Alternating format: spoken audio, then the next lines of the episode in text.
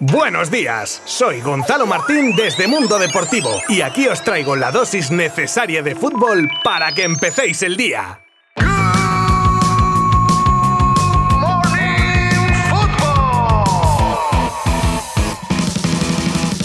Hola a todos. Llegó el día en el que la selección española puede irse a casa o continuar a cuartos y además tener una sesión más de los streams de Luis Enrique. ¿eh? Hoy terminaremos nuestro episodio, por cierto, precisamente con la previa de este Marruecos-España. Empezar lo haremos como siempre con los repasos de los resultados del día de ayer y con un buen puñado de noticias como la rajadita de Fernando Santos contra Cristiano Ronaldo, un cristiano que parece ya tener firmado su nuevo contrato con el Al-Nassr, donde se iría en enero. Hay mensajes tranquilizador de un todavía ingresado Pelé y conoceremos la reafirmación de apelación de los tres partidos para Lewandowski. Os habla Gonzalo Martín desde Mundo Deportivo y vamos con todo desde ya.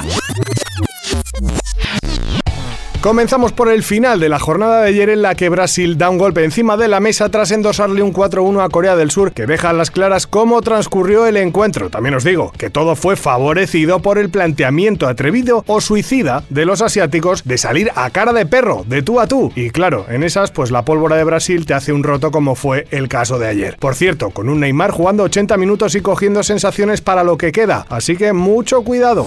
Pero sin duda el partidazo del día era el Japón-Croacia, subcampeón asiático contra subcampeón mundial. Y he de decir que Japón mereció más, a mi entender, y además es que fue superior en varias fases del partido. Pero tras el empate a uno en los 90 minutos y la prórroga, la famosa lotería de los penaltis, creo yo, en este caso no fue tan lotería, y unos lanzamientos voy a catalogar de regulares, combinados con la gran actuación del héroe croata de ayer, el portero Livakovic, que detuvo hasta tres lanzamientos, traslada el sueño de superar los octavos del equipo nipón para otra edición mundialista. De momento las sorpresas se van dejando a un lado y van avanzando los que a priori deberían hacerlo. Y así llegamos a un Croacia-Brasil en cuartos de final que se jugará el viernes 9 de diciembre.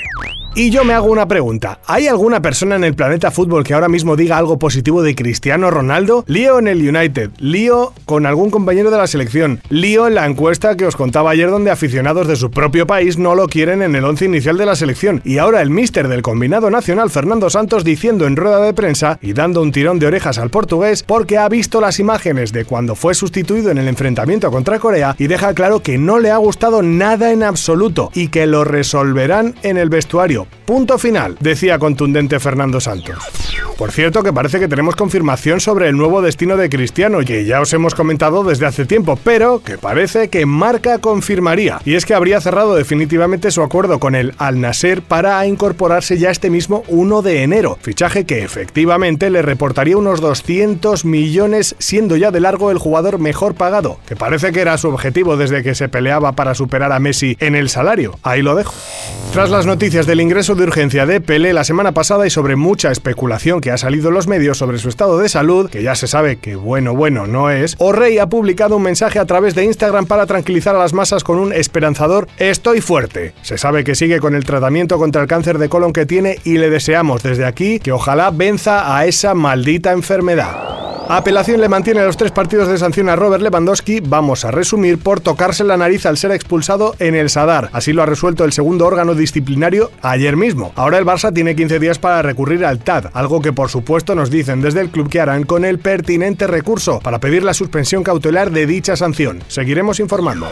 Y ojo porque los compañeros de Mundo Deportivo han entrevistado a Ansu Fati y nos han dejado varias cosas interesantes. Evidentemente no os voy a destripar la interesantísima entrevista que podréis encontrar en nuestra web y en la edición escrita del diario, pero sí os dejo varias pinceladas del internacional español, como que se sincera confesando que quiere ser importante en el Barça y que esperaba jugar algo más, por lo que confía en dar el máximo para dar la vuelta a la situación. También habla del ambiente en la selección, las diferencias entre Xavi y Luis Enrique, sobre la explosión de Gaby, evidentemente de cómo está viendo el Mundial, cuáles son sus retos personales, su futuro en el Barça, etc. Y hoy cerramos, como os comenté al inicio, con la previa del partido de hoy de la selección contra Marruecos a partir de las 4 de la tarde y voy a concluir el programa con un mensaje directo y personal al seleccionador nacional, porque vaya tela de lo que me he enterado. Un Luis Enrique que en la rueda de prensa de ayer era preguntado por Azpilicueta, principal duda para el partido, y esto contestaba. Están todos bien, entrenarán todos los jugadores, o sea que tengo a disposición a los 26 jugadores, César y David Raya recuperados. Tras esta pregunta la cosa se tornaba un poco oscura, con un Lucho en estado puro y al que le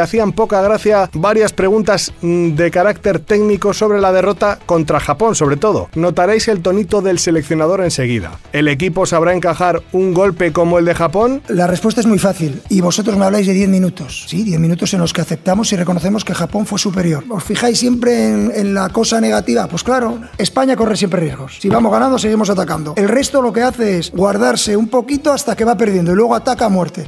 Bueno, esa es mi contestación. No contentos con la respuesta, le preguntaban que por qué no daban algún patadón en algún momento y continuaban queriendo sacar el balón jugado. Atentos. Bueno, veo que, veo que hay una clara desinformación de lo que es el mundo del fútbol. Lo que está claro es que cada uno tiene sus armas. No hay descartada ninguna acción en el fútbol. Si una jugada se complica y hay que pegar un balonazo largo, se pega. No hay problema. Pero esa interpretación la tiene que hacer el jugador en el terreno de juego. Eso es lo difícil en el fútbol. Para que haya pocas ocasiones de gol del rival, necesitamos una buena presión de nuestros delanteros. Que yo compro el pack completo y el pack completo es jugar de esta manera. Vamos a seguir jugando desde atrás, por supuesto. Eso es lo que nos ha llevado a estar donde estamos. Pero la cosa no quedaba ahí y ahora le pinchaban un poco con que si ya se han visto los errores del partido de Japón para no cometerlos contra Marruecos y la cosa se iba calentando. Esto es surrealista. Ah, ¿Tú qué crees? Eh, ¿Vas a jugar otro partido? ¿No se van a repetir los mismos errores? Porque se lo digas a los jugadores. Los errores se repiten. Esto es el fútbol, la dificultad que tiene el fútbol. Imposible controlarlo todo. ¿eh? Eso no existe. A mí lo que me obsesiona es que lleve a cabo mi idea y yo compro el pack completo cuando sale bien, pero también cuando sale mal. Ah, le compro solo cuando el jugador lo hace bien. Ay, qué bueno eres. Y cuando es malo, que es un paquete, coño. Es un paquete. No. Venga, dos últimos sonidos. ¿Con qué objetivo se iría satisfecho el seleccionador por si no pasan de ronda? El fútbol no es que sea un deporte justo, pero si haces más méritos que el rival, normalmente, normalmente se suelen ganar los partidos. Yo estoy convencido que vamos a hacer más méritos que Marruecos y que vamos a, a poder llegar al resultado. Y si luego no llega, no hay ninguna preocupación. El objetivo desde el principio, ¿cuál ha sido? ¿Cuál es el que hemos repetido aquí desde que hemos llegado? Jugar siete partidos, ¿no? Pues siete partidos queremos jugar. Y por último, valoración con nota de Luis Enrique sobre los partidos de la primera fase y esto es lo que nos dice. En el rendimiento de la selección a lo largo de estos tres partidos diría que es un notable alto sobresaliente bajo, a excepción de 10 minutos que en el que Japón no supera y que volverá a pasar, evidentemente. Esperemos que en vez de 10 sean 5 o 0, pero no es que tengamos nosotros la piedra filosofal y solo juguemos nosotros. Los rivales también juegan.